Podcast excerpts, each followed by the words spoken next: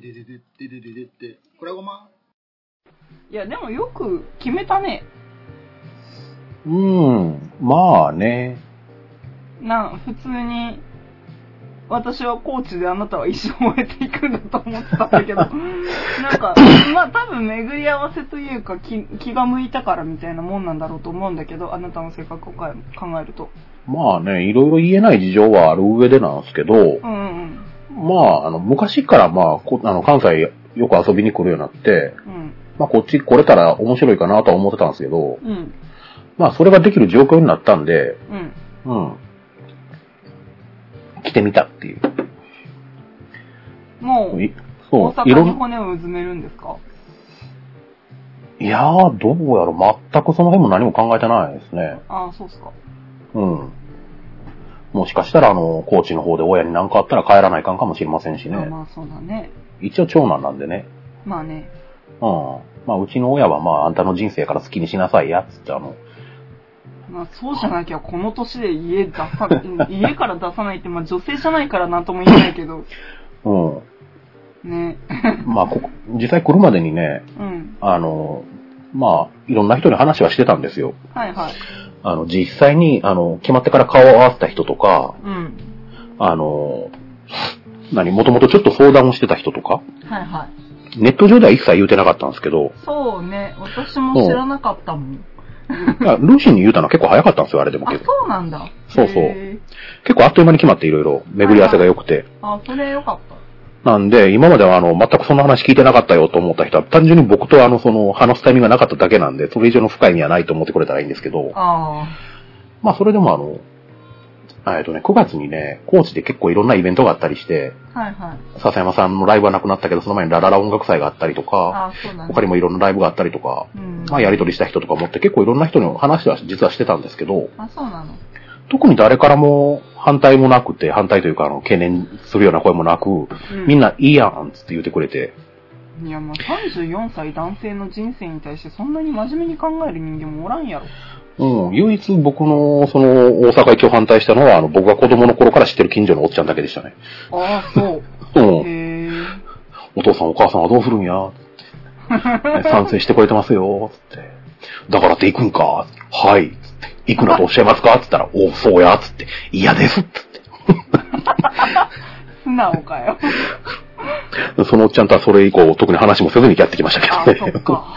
出花くじかれたくねえと思うてよ。挨拶ぐらいしてこいよ。そのおっちゃんの奥さんはね、めっちゃね、あの、応援してくれましたけど、ね。あ、そう。うん。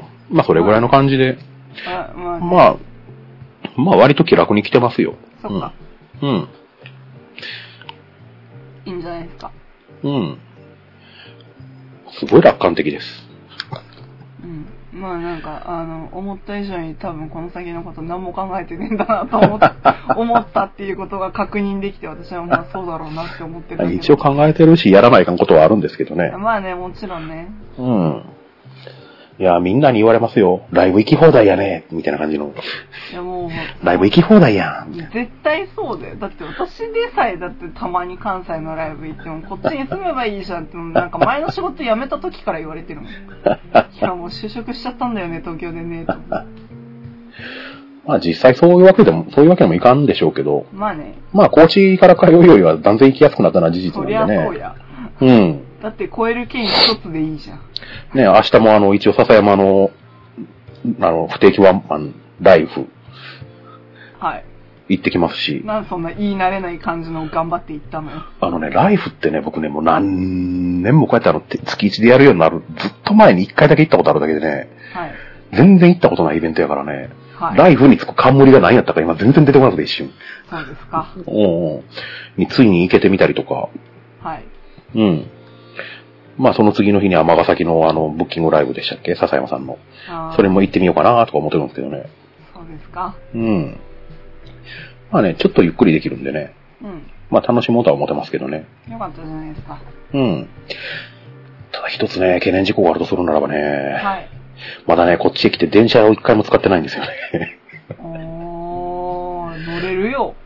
まあ電車はね、あの、遊びに来た時に乗ったりはしてるんで大丈夫なんでしょうけど乗、れるよ。高知に電車がなくても乗れるって秋田で電車ほぼ乗ったことなくても乗れたもん。そう。その感覚の違いがね、埋めれるのかなっていう、その子供の頃から車ありきの生活をしてるわけですよ。その親の車やったり自分で運転するやったら自分がの車やったりとか。うん。うん。よっぽどの理由がないと、電車とか鉄道網って使わないものやったんで、うん。それを日常生活に、おの足として落とし込めるのかなっていうのがすごいあって。落とし込めなきゃその時はその時だよ。ねえ。まあ幸い今車をね、維持できてるんでね、いろんな買い物とかにはそれを使いまくってるんですけど、それも慣れていかないかなってところの一つなんですけど、なるほど。まあそれ込みで楽しんでる感じです。そうですか。はい。取り留めのない、まとまりのない感じですけど、僕からは以上ですかね、今のところは。そうか。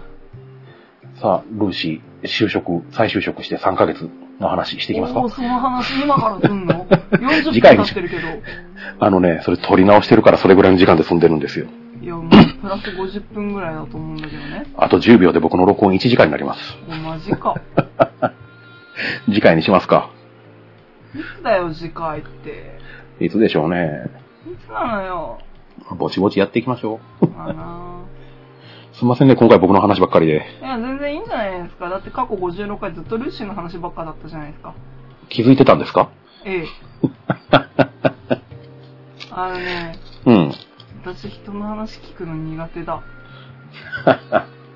そうやろね。僕もね、あの、別に誰と話しててもこんな感じってわけでもないんですけどね。うん。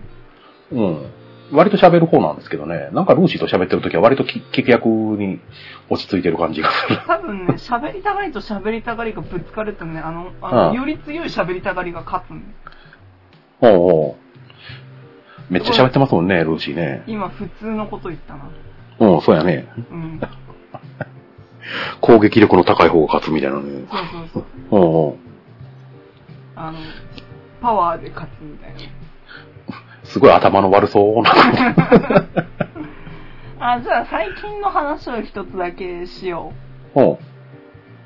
最近ですね、うん。あのよく紅茶を飲むようになりまして。うん。っていうのがきっかけが、まずさっきちょっとだけ登場してきた元職場の同期たちの話になるんだけど、うん。まあその同期たちが闇闇に病んでいるんですよ。ほ あの、まあ、ここから、そうね、この秋口、9月ぐらいからすごく忙しくなっていく職業だったので、う。うん。そう、もう、無理、みたいな感じの LINE が2週に1遍ぐらい届くみたいな、うん。あの、グループ LINE で無理、みたいなのが来るみたいなうん。のがあるような時期に差し掛かってきていて、まあ私、去年の私も無理って思いながら仕事してたんだけど、うん。で、まあその、うんまああまりにも来るもんだから、うん。とりあえずガス抜きをしようっていうので、まあお昼会をやったわけですよ、その3人で。うん。まあ3人なんですけど、3人でね。うん。お昼会をやった時に、まあ横浜に集まったわけです。うん。そう。で横浜ブラブラしてて。うんで、あの、ルピシアっていう紅茶屋さん知ってます？まさか。あ、そう。うん。ルピシアっていう、まあ、お茶専門店みたいなのがあるんですけど、なんか普通に、なんだろう、デパートとかによく入ってたりしてて、うん。で、あの、お茶っ葉グラムで売ってたりするんですけど、うん。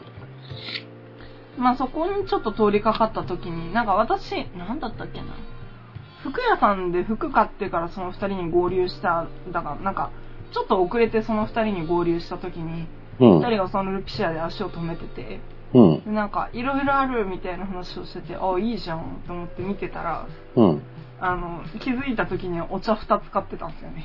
ほう。こなんすか 500g ぐらいのお茶っ葉の缶と、まお茶っ葉で 500g って相当でかいんじゃないですか。あれどん？うん、でもそんぐらいだった気が、450とか500とかそんぐらいだった気がする。ほの缶と、う。うん。あの、450の袋のお茶っ葉と、うん。かあの、紅茶のね、お茶っ葉を買ってしまっていて、うんどうしようと思って、で家には、まあ、あるはあるんだけど、なんか、あの、ボール型の茶こしみたいなうん。のがあるはあるんですが、あんまりその、お家でお茶を楽しむような習慣は別になかったんだけど、うん。あの、もう香りにつられて買ってしまって、うん。一つがですね、あの、バラが入ってるお茶で、ほで、バニラとかフルーツ系の着香がしてある、香り付けがしてあるお茶う。とか。で、そのルピシアでは夢っていう名前で売られてるんですけど、ずいぶん、壮大なタイトルというか名前。随分コンセプティブな名前なんだけども、うん。まあそう、夢っていう名前のお茶っ葉を買って、まあ割と私の好みね、甘い香りが好きなので、バニラ系。うん。そう、バニラとか蜂蜜の香りにまあまあ目がない人間なので。なんかミルクティーにするとなんか美味しそうな感じ。そうですね。うんでも割とそのローズの香りが強いので、そんなになんか。ミルクっていうよりは別にストレートでも全然大丈夫みたいな。うん。そう。ローズの香りとフルーツの香りが強めなので、全然そのまま単体でも楽しめる。うんうん。甘甘めと感じるうん。お茶ですね。味自体は全然紅茶なんだけど、うん。そう。っていうのを450の袋で買って、もう一つが、あの、金木犀の花が咲いた、もうなんかシャブみてえな、ピーでね、ピー。入れといてください。そのまま使います。なんだよピー入れた方が面白いじゃんか。絶対シャブって言ってるってわかるのに。お、めんどくさいわ、その編集。うん。音消して重なるだけだよ。そんなの綺麗にできるって。はいはい。なまあそう、シャブみてえな金木犀のね。あの何回も言うなよ、もう。そう、あの、うん買ったんすよ。うん。で、で、とはいえですよ。うん。その、二袋も買って家で飲まねえしなと思って。うん。うん、と思ったら、そのルピシアのお兄さんが、うん。あの、チェーンのついたボール型茶こし売ってますよ、みたいなこと言い出すんですよ。ほう。あの、だから、ボールにお茶っ葉を入れて、うん。で、そこにチェーンがついてるので、チェーンとフックがついてるので、まあそのフックをもうこう、グラ、グラスっていうかコップか、マグカップに引っ掛けて、なんかまあティーバ、ティー、ティーパック、ティーバッグ、ティーパック？バッグ？パッあ、クティーバッグ。わからん。うん、あの、あ、あのね、調べたの昨日、ティーバッ、ティーバッグらしい。あの、よくあるやつで言うと、あの、紐のついたあの、チャポンチャポンってやったらお茶出てくるそうそみたいうな。そうそうそう。の構造の、まあ、ステンレスうん。のもの。うんだから、お茶っ葉だけそう入れ替えられるみたいな。っうん。ていうのが、まあ、500円、3桁だったんだよね。1000円もいかなかった気がする。うん。500円だか700円ぐらいで売ってて、うん。そうかと思ってそれを買って、うん。で、まあ、その夢っていうお茶っ葉の方は、うんあの、会社に置いとこうって思って、まあ、ボーうんルチェン、ボール型茶こしと一緒に会社に持ってって、うん。で、飲んでたんだけど、まあね、その扱いがめんどくさいよね。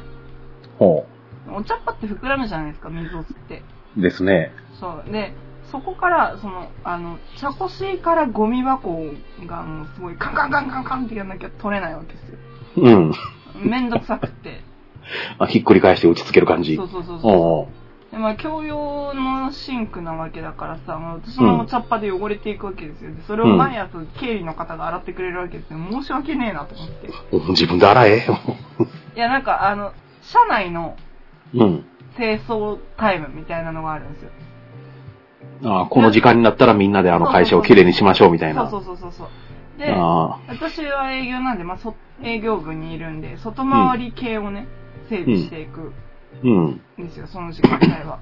うん。で、経理の方が中をやってくれるみたいな。ああ。の分業になっちゃってるから。うん。とはいえ、お茶っ葉を諦めきれなくって。うん。っていうので見つけたのが、うん。その、あの、ティーポットを使わずに紅茶が楽しめるみたいな水筒があって、うん。まあ、ボトルみたいなもんなんだけど。うん。タタンブラー的な？そうそうそうそう。うんだ。から下に、その茶こし部分みたいなのがついてて、ああね、なるほどね。そうそうそうそう。なんかあの、100均とかによく売ってるじゃん、麦茶作るみたいなポット。うんうん。あれのなんか逆バージョンみたいな。うん。飲み口が上で、茶こし部分が下にあって、みたいな。うん。飲むときにその、ぶあの、パーツばらしてそうそうそうそう。作りましょうみたいな。そうそうそう。なんか、だからその、好みの濃さになったら、お茶とお茶っ葉を分離することができますよ、みたいなうん。構造になってて、なんか、あの、すごい、実験カプセルみたいな。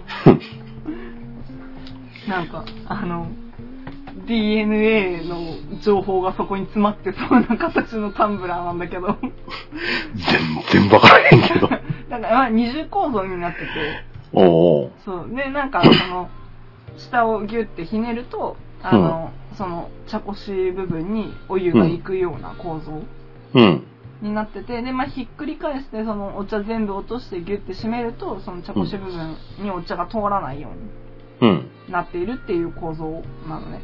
おうおうそう要はその自分の好きなタイミングでその、そうそう。お茶、あ茶葉のところに、を、あの、水を行き渡らせることができる的な。あ、そうそうそうそうそう。うん。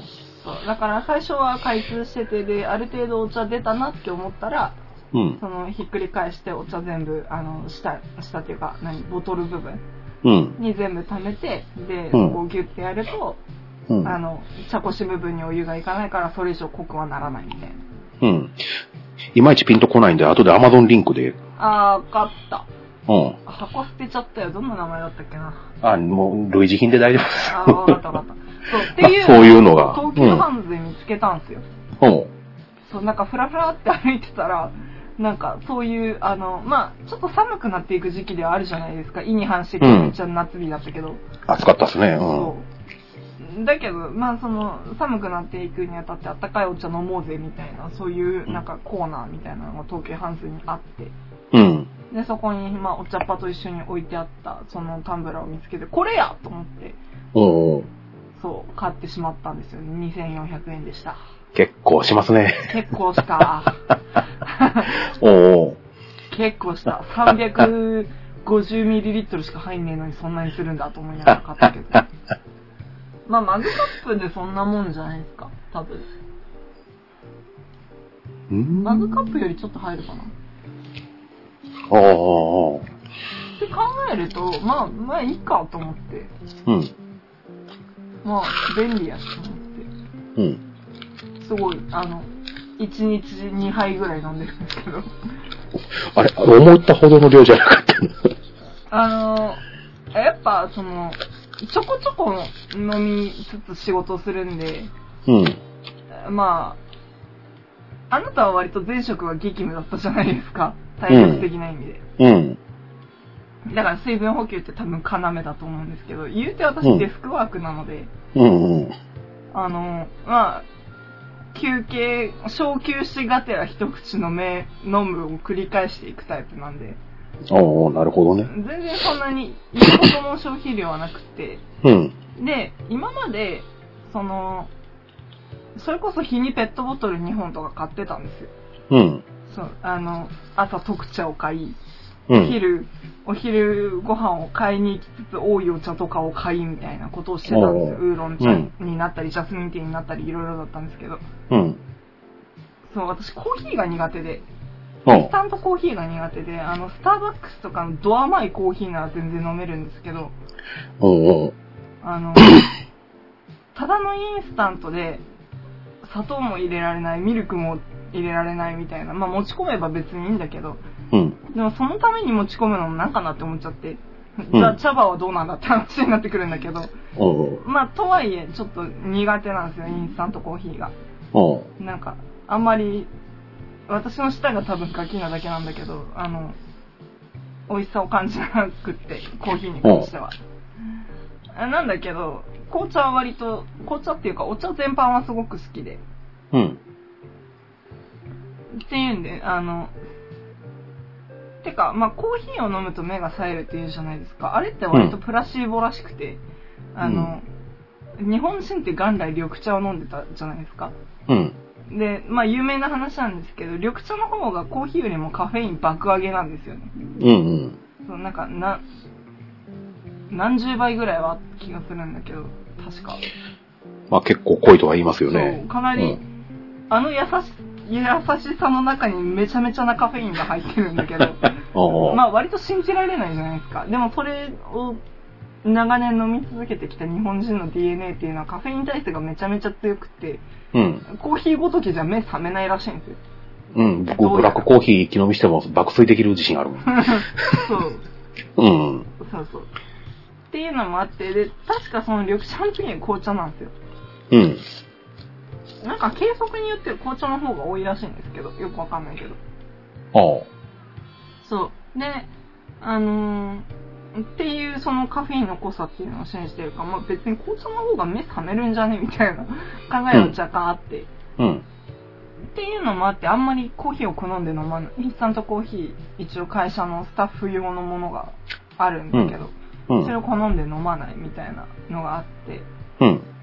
なんでその会社に持ち込んだ茶葉と朝そのタンブラーに仕込んでお茶を作って持っていくっていうのを2杯は絶対飲むんですよね。うん。で、まあその飲み切った時間がまあ3時とか早めの時間だったら、うん。そのもう1杯ぐらい作るみたいなうんこ。とを繰り返してて、で、何が一番いいなと思ったのは、こうのん増税の間際お金の話になっちゃうんだけど、うん。その1日2本とか3本買ってたペットボトル代が浮くんですよね。おうおう劇的に安いでしょうね。劇的に安い。うん。安い。安い。うん。そうちょっとね、そこを若干意識してはいるうん。けど、そう、なんで？ん奇遇ですね。僕今日ね、うん。同じような理由でね、あの、麦茶。うん。み、あの何、水に入れとくと麦茶になるよっていうあの、パックみたいな。あれをね、ドラッグストアで買ってきたんですよ。おー、50何リッター作れて200円っていうね。安い。安い。で、あの。それを入れるあの容器、うん。ダイソーで買ってきましたからね。はいはい。300円。300円だね。まあ、水道代は、まあ、あるとしても300円でお茶50リッターぐらい作れますからね。水道代とか実質ゼロカロリーでしょ。カロリー。ゼロ円だよ。いや、もう今日やっと冷蔵庫届いたから、これ冷蔵庫で冷やせると思ってね。ああ、よかったじゃないですか。そう、だからね、あの日がない一日ずっと紅茶飲んでるんだよね。それでも減らねえ茶葉。期限とかあるんですか？紅茶葉の紅茶の茶葉とかって。消費期限みたいな。一応あれですよ、乾物レベルの賞味期限ぐらいならありますあ。気が遠くなるレベルですね。そうそうそうそう。普通に来年とか、そんぐうらい。ん。なんで、ねいいですね。そう。まあ、デスクの引き出しに入れてるから、まあ、湿気というか、みたいな。うん。それはちゃんと管理しとき。うん。もったいないよ。うん。なんかカビていきそうな気もしますけどね。どうなんやろうーん、まあ一応、大丈夫だと思うんだけどなうん。一応カンカンには入れてるんでね。うん。うん。いや、じゃあ、多分カ大丈夫でしょンカンカンに入れてテープに留めてみたいなことしてるからね。う。うん。袋のままで。多分大丈夫だと思うんだけど。そう。というのをやっててね。うん。なんか、ちょっとだけ日々に華やぎがありますね。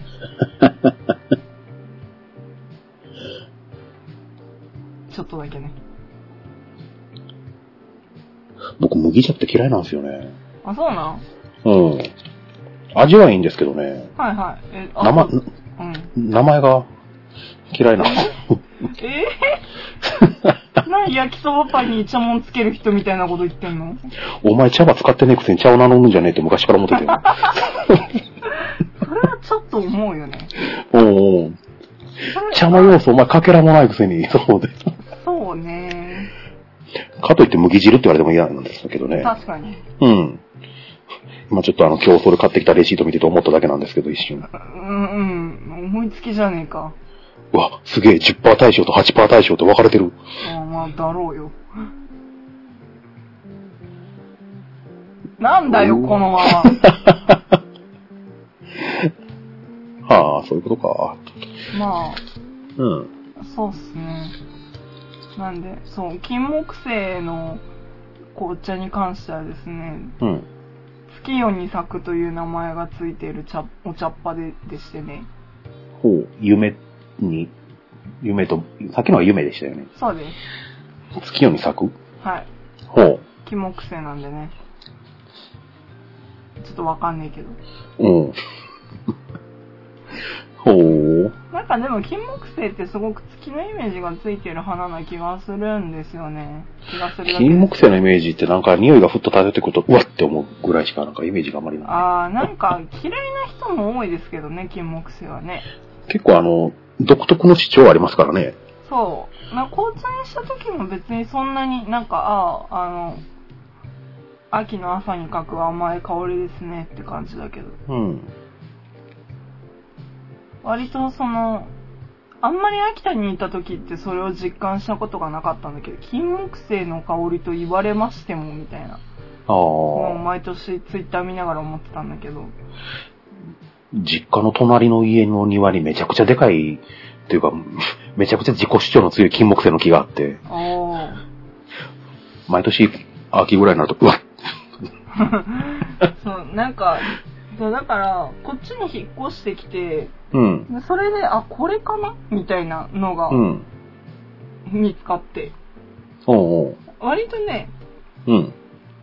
私は嫌いじゃない。おう。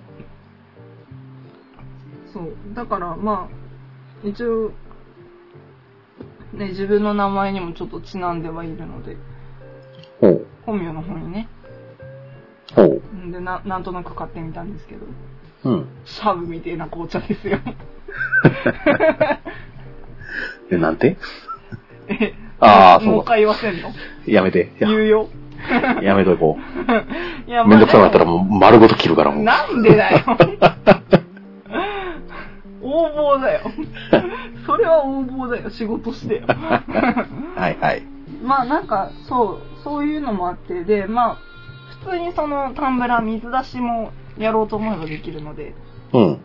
そう、夏、来年ですけど、うん うん、やってみようかなっていうのはちょっとあるね。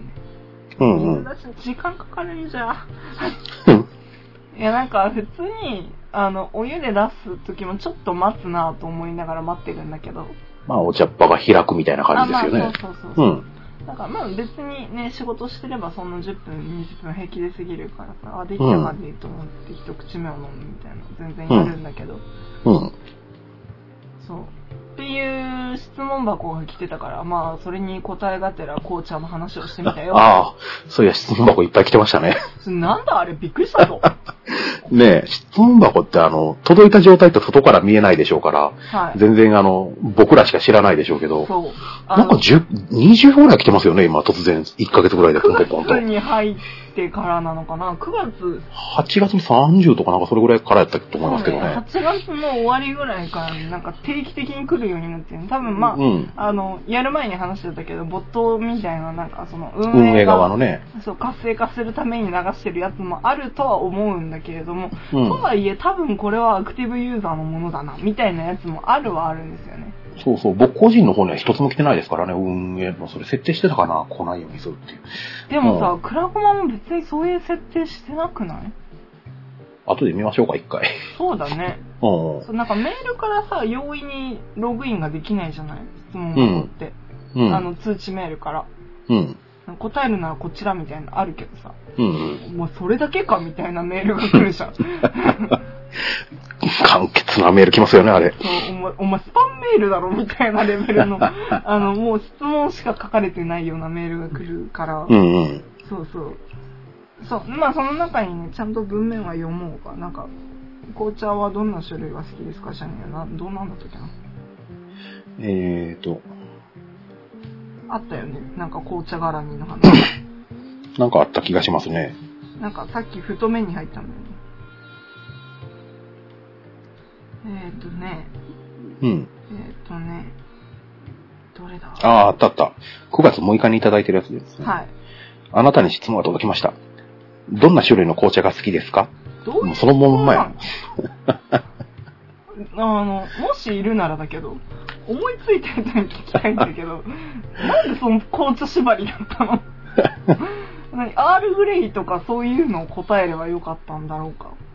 あ、でも、うん。私が世界で一番好きな紅茶はですね、あの、うん神戸の元町にあるティーハウスムジカという紅茶屋さんがあるんですよ。うんうん。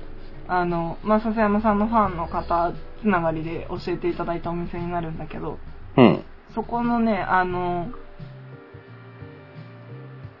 アイスジンジャーティーが、ほう。もうね、あの、行けば絶対なのね。僕はあそこ行くたびにアイスアップルティーかなんか飲んでる気がします。ああ。そう、なんかそう、それこそフレーバーティーがすごく好きで私は。ほう。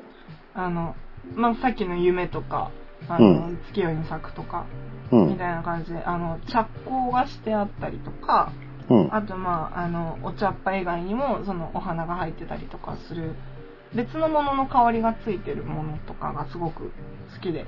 うん。で、まあその、アイスジンジャーティーに関しては、まあ、ベースミルクティーなんだけど、そこに、生姜が入ってるみたいな。生姜の、まあ、あれ何が入ってんだろうな。多分生姜と一緒に似てるんだと思うんだけど、紅茶をね。ほう。そう、あの、もともとベースはシチュードティーっていう、あの、紅茶の茶葉をミルクで煮出して作るミルクティうん。ーがベースになってるはずなんだよね、あのお店のあのラインナップって、確か。ほで、えっ、と、その中のジンジャーティーが好きなんだけど、う。うん。まあもともと生姜も私は好きなので、うん。まあ、全然癖もなく、すごく飲みやすいアイスティーになってるんだけれども、アイスミルクティーになってるんだけれども、それが私は世界で一番好きです。ほう。はい。神戸は元町ティーハウスヌジカのね。ほう。僕はね、はい。紅茶ってもんがそもそもあんまり得意でもないんですよ。あ、なるほど。飲めなくはないし、嫌いでもないんですけど、はいはい。あの、目の前にコーヒーか紅茶があって、どっちに飲むって言われたらコーヒー選ぶかなってぐらいなんですよ。うーん。だからね、僕もね、紅茶飲むときってそのムジカさん一時ぐらいなんですよね。うん で、そこで一番飲んでるのがアイスアップルティはいはーやったっけ？い。なるほど。わかんない。だからもうその質問に僕が答えるならそれになります。なるほど。うん。です。です。次の回で質問箱をガごとごと、ごとごと？ごとごととあの、ちぎってあなげ、ちぎってあなげしていきましょうか。私、私がデトロイト・ビカム・ヒューマンの話ができる日は来るのだろうか。もう初プレイをしてからもうなんか、半年は経たないけど、4ヶ月経ってんだよね。一個だけじゃあ片付けときますか？何を？え、質問を。ああ、いいんじゃないですか。一瞬で終わるような質問。何何？香水を使ってるなら何を使ってるか教えてください。ああ、私は一応答えられるものはありますよ。ほう。一応。うん。じゃあ先にあなたからどうぞ。僕はですね、匂いのあるもんつったらアメリカンスピリットのペリックですね。アメリカンスピリットのペリックっていうタバコですね。あ、タバコの香水は使ってないですね種類なんだ。うん。まあ多分タバコ臭いです、僕。ああ、そうなん？うん。あんま、そうか。あんまり宮本からタバコ臭さを感じたことはあんまないけどね。そうです？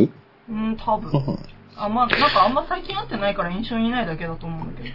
ペリックっていう、その、タバコの漬物と言われてる、うーん。タタバコの葉っぱを2年ぐらいなんかウイスキーダルで熟成させたみたいな手法らしいですけどね、ペリックっていうのは。まあ黒いアメスピ吸ってますっていう。うん、以上う。んルーシーはごめん、今、ちょイヤホンから待って何も聞いてなかったんだわ。ほう。以上です。僕は以上です。なん、何の話してたの？え、タバコの紹介ぐらいあ、です。そう、そうか。うん、僕が吸ってるのはアメスピアメスピのペリックですっていう。う。まあ匂いがするとしたらそれの匂いじゃないかなって。香水は使ってないですって。そうっすか。うん。ルーシーさんは？私はね、うん。あのー、まあ、夏はあんまりつけないです。そういうもの。うん。うん。あの、そんなことで自分の汗が心配なので、あの、割と、その、男性も使うような、それこそギャツビーとかの汗拭きシートとかをよく使っているので、うん。夏は多分ね、そっち系のメントールの香りがする人間な気がします。自分はほ。で、冬はと言いますと、う。うん。まあ一応汗かきなんで、冬も汗かかないわけじゃないんですけど、まあそれこそ夏ほどじゃないわけですよ。うん。で、いう時に、まあちょっと、なんだろう。まあ、去年とか、あったかみのある香りみたいな感じので、ちょっと、まあ人に買っていただいた香水があったので、ほそれをよく使ってたんですけど、う。うん。えっ、と、それを紹介するとね、うん。えっ、と、The Perfume Oil Factory というほ香水屋さん。香水屋さんというかもうなんか、言ってみたらこういうみたいな考え方ですね。まあ、直訳したらこういう工場ですよね。そうですね。うん。はい。はい。そうです。で、パフュームオイルファクトリーっていうのが何種類出てたっけな？なんか40種類ぐらいほ香りの種類があ、あ、違う、嘘です。31だ。う。その、なんか、その、あのーお店のカタログに書いてあったのは、まあ、1日1個ずつ香りを変えられるっていうので31だった気がするんですけあど。、なるほど。そう。31アイスクリームもそんな感じなんやろあ、か。そうだと思うよ。毎日食べれるみたいなね。ほう そう。で、まあ、それの、うん。えっ、と、15番。ですね。で、実際には何の香りなのかっていうと、うん。えっ、と、ちょっと待ってくださいね。今、あの、手元っていうか、近くに箱があったんで、ちょっと取ってきたんですけど、うん。えー、ちょっと説明をすると、香水とか、そういう香り物の製品っていうのは、基本的に、あの、うん香りが3種類に分別されるんですね。そこから行きますか。そこからいきます。はい。聞いてるの多分おじさんばっかでわかんないでしょ。いや、一瞬で終わる質問かなと思って選んだんやけど、結構かかるなと思って。はい、どうぞ。どうぞどうぞ。あのね、割とね、私こういう匂い物好きなんだよね。匂い物、香り物。ほ好きなんだよ。まあ女の子のロマンですよ。香りのするものっていうのはでう。すね。男の子でいうロボットみたいな感じですかね。あー近い。うんあそうではい すいませんね。えーっと、で、その3段階に分けられるんですよ、基本的に。ほで、えーっと、それがトップ、ミドル、ベース。まあ、ちょっと言い方はいろいろあるんだけども。う。うん。で、トップが基本的に早めに散りやすい香りですね。なんかちょっとふわっと華やいだ香りが多いんだけども、うん。すぐ、あの、香りとしては消えてしまうもの。うん。で、ミドル、まあトップノート、ミドルノートってよく言うんだけど、まあ、うん。そのミドルノートっていうのがそのトップが消えた頃とかトップと重なり合って香ってくる香りうん。になってくるのでどちらかというと、トップよりは重めな、うん。ちょっとすごい香りに重量感のあの形容詞を持ってくるのはもしかしたら違和感ある人もいるかもしれないんだけどちょっとどっしりした香り、うん。うんまああのいなんだろうなよくある表現だったら甘ったるかったりとか。うん。その甘ったるいみたいな感じの香りっていうのがミドルノートによく出てくる。うん。出てきやすい香りになります。で、まあ、えっ、と、その下、まあ、ベースとして、えっ、と、うまあ、そこに香りを乗せていくっていう考え方の方が多分いいと思うんだけど、うん。なんで、ベースっていうので、まあ、その名の通り、まあ、ずっと香っている、元になる香りみたいな感じの考え方でいいんじゃないかなっていう。うん。まあ、そんな、あの、香水って構成があるんだよっていう話があって、うん。で私があのお気に入りで使っているのが、まあ、名前としてはバニラオレンジっていう名前なんだけれどもうん。ベースベースっていうかそうねあのまあその香りのコンセプトとしてはオレンジとバニラになってくるんだけどうん。えっ、とじゃあベースミドルトップメうーんとねベーストップミドルの順番で話していこうかなえっ、とベースがまあバニラうん。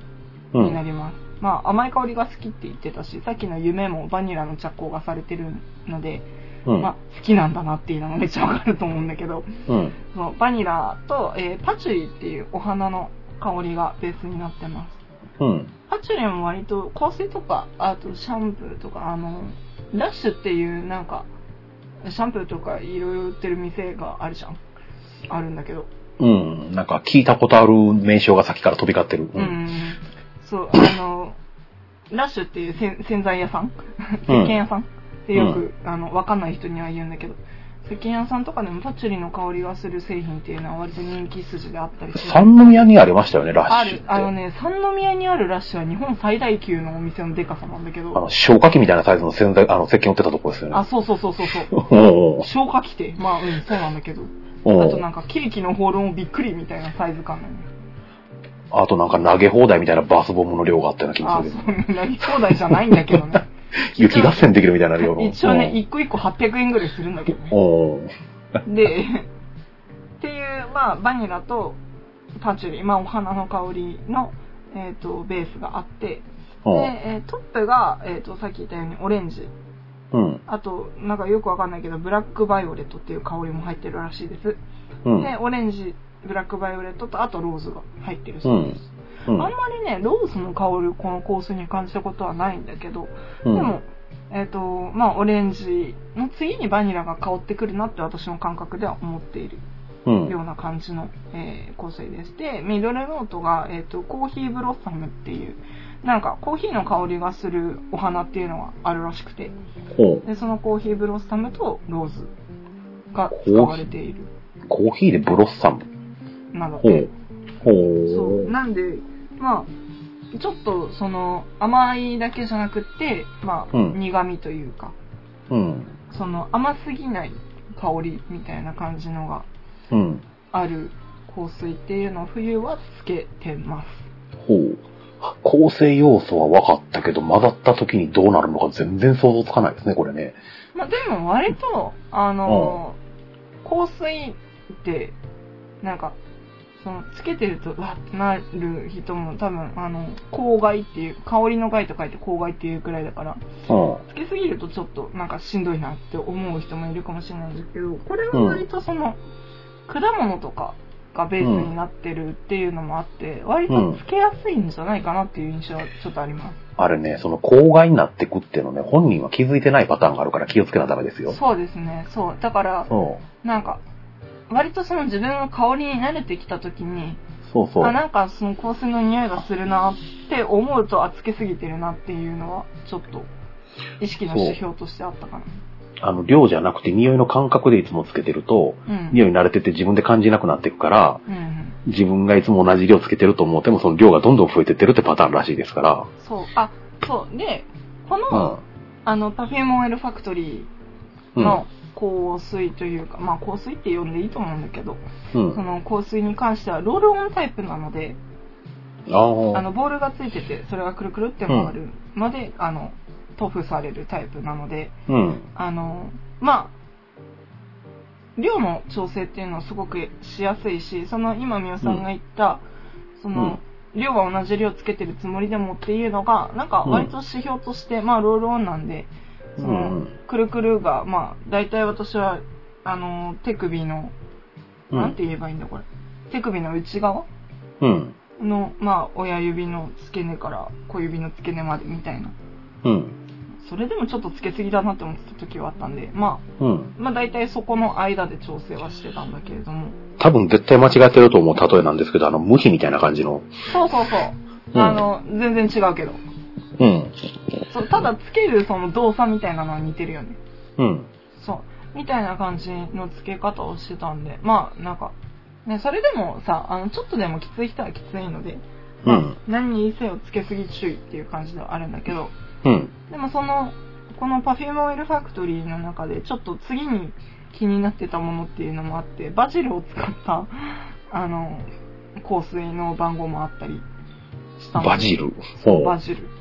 何美味しそうな方向を目指してるんですかね？あーまあでも、ちょっとそういう方面はあるかもしれない。なんか、割とその、なんか潜在写真じゃないけど、リアルの写真がね、すごくなんかその、果物の美味しさとか、そういうのをちょっとおしめに、あの、撮影をされてる画像が多いので、ほまあ、あの、今回の記事につけといてください。Perfume Oil Factory って。あの、う。じゃあ、リンクは後で教えてください。そうね。どこにあったっけな銀座にあるんだよな。なんか、おほ店が。う。で、私が買った時は、あの、池袋で催事で、なんか、そうそう、やってたみたいな時に、その、まあ、たまたま通りかかって一緒にいた人に買ってもらったみたいな感じなんだけど、ほそう。っていうのもあって、手に入れたやつがあるんだけど、そう、なんでこれに引っかかったかっていうとね、う。うん。あの、へーって思って近づいてって、一番最初に手に取って嗅いだ香りが、6そのトイレのお香と全く同じ匂いがしたやつだったの。またえらいピンポイントな例え来たな、例えというか。あ、そう、新宿ロックンロール以外は全部嘘っていう、笹山さんが東京でよくライブをやるライブハウスがあるんですけど、うんうん。そこのトイレ、まあ、みおさんは一回、一回だっけ？に、2回？行ってるけども、あ2年、二年ぐらい前やからもうさすがに覚えてないですよう。んそう。で、みおさんってあそこのトイレ入ったことある？ありますよ。あ、そうそう。ありますけど、記憶はないですね。あ、全然いいんだけど、あそこのトイレって、あの、お香が炊いてあるんですよ。ほなんか多分、ライブ始まるくらいの時に着火して、で、終わるくらいにはお香が全部なくなってるので、多分それくらいにはそれくらいの長さだと思うんだけど、うん。そう。なんか、ライブ中ずっとお香が炊いてあって、でうんそのお香がまあ、ちょっと独特な香りがするんだよね。そう。で、そう。で、その、パフュームオイルファクトリーのサイズで一応、31種類全部あったんですよ。うん。で31種類全部あった中で、パッて手に、24番とかだったかな。そう。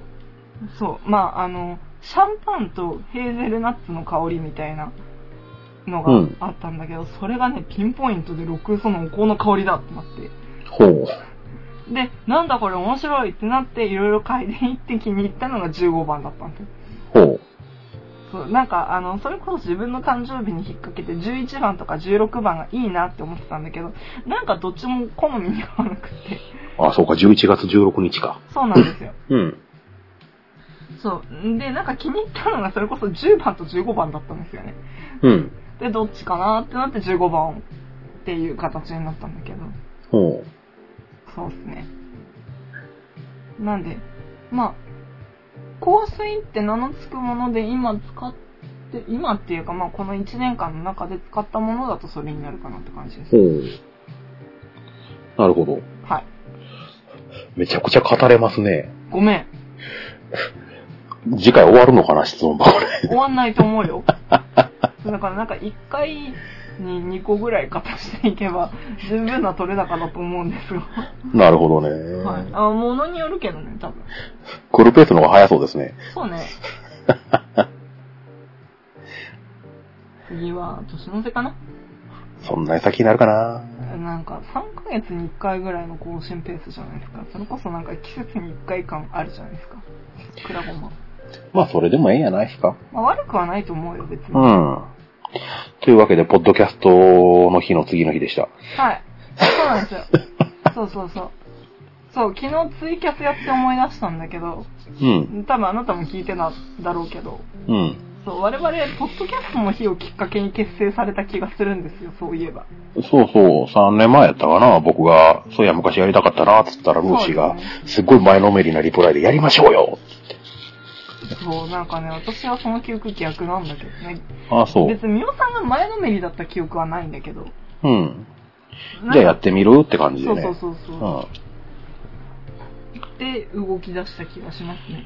やりましょうよから分かる通り、ルーシーは当時まだ敬語やったんですよね。面白いね。ものの見事に2、3ヶ月で取れてたよね。ねえ、最初敬語やめようっつって、ルーシーに僕は提案したんですけどね。うん。その時めちゃくちゃ抵抗ある感じで、頑張るって言ってた。なんかね、ちょっとだけその記憶はある。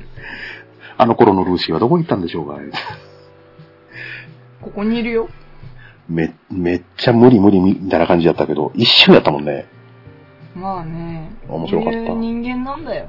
こいつは。まあ、それがあるから今があるんですよ。まあね。うん。まそうだと思う。あ、今後ともぼちぼちやっていきましょはい。よろしくお願いいたしたいところだな。う。ね。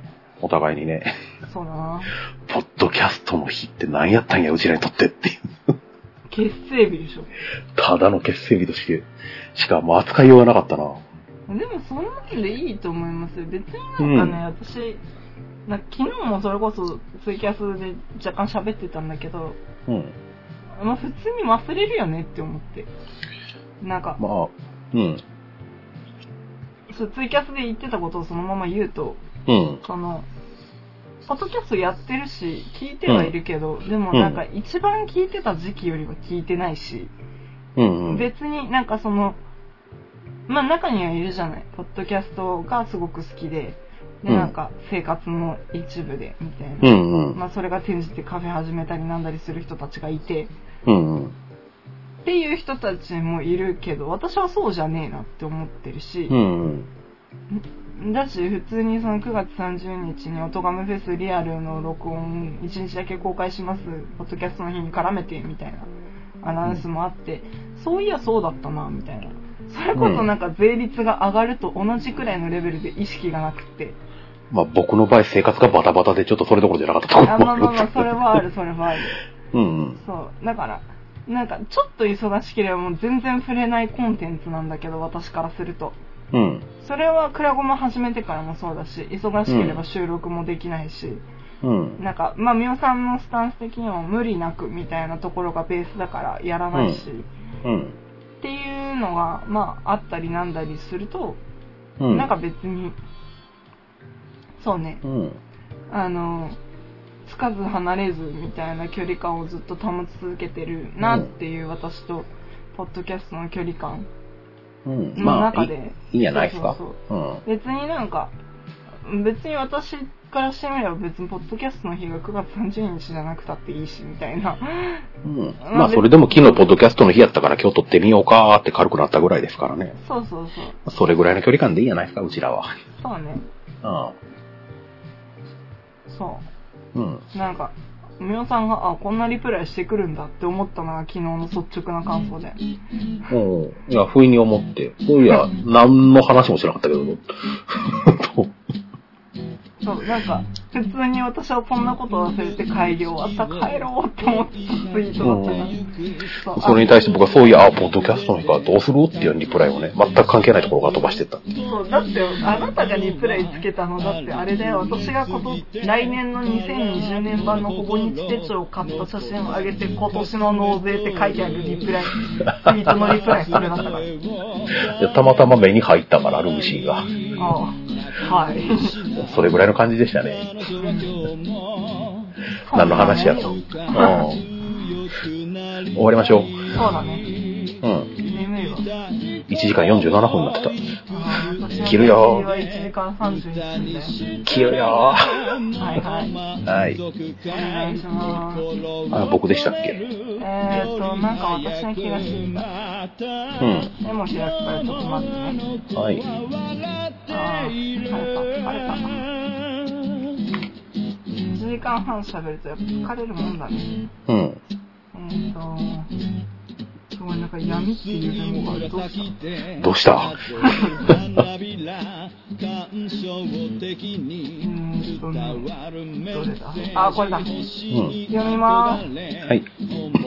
くなごまでは、えー、メール、ツイッター、ハッシュタグにて番組へのご意見、ご感想を募集しております。ホームページにあるメールフォーム、もしくは、くらごま231 gmail.com、くらごま231 gmail.com にお寄せいただくか、えー、ツイッター、ハッシュタグ、くらごまをつけてツイートしてください。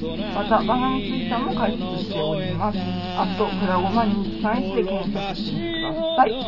はい、よろしくお願いしおま願いします。す。はい、というわけで、バンディン、まあ、バン、バンディって何や。はい。はい。はい。はい。番組のエンディング曲は、えー、笹山でアルバム群像スパイクヒルズから、せいせいせいです。はい。はい。はい。今回は。迷うというか、思い出せないよね。思い出したところでないんやろうけどね、何も。ない気がする。なんかここま、ここまでやったら義務を果たしたみたいな感はあるよね。そうそうそうそう。そう、というわけで、えー、今回もご視聴いただきまして、ありがとうございました。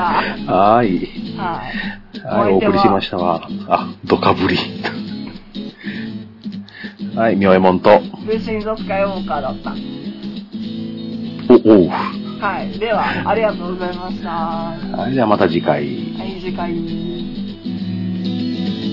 えなくたってわかるだろう触れなくたってわかるだろう素晴らしいその世界がいつか終わるその夢が月が昇る前に夜に笑う日々に形だけの過去にいつかだった今に魔法は溶けたように。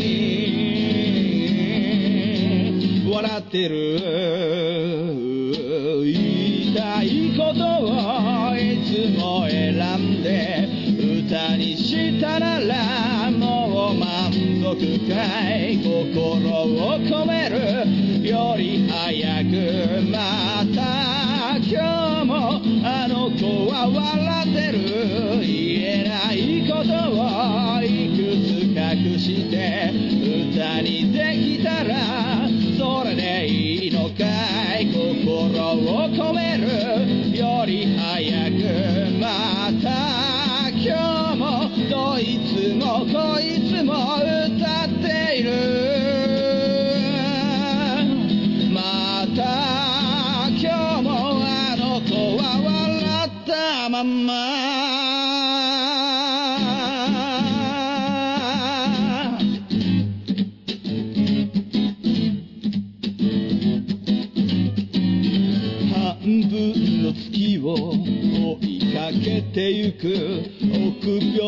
声を隠さぬように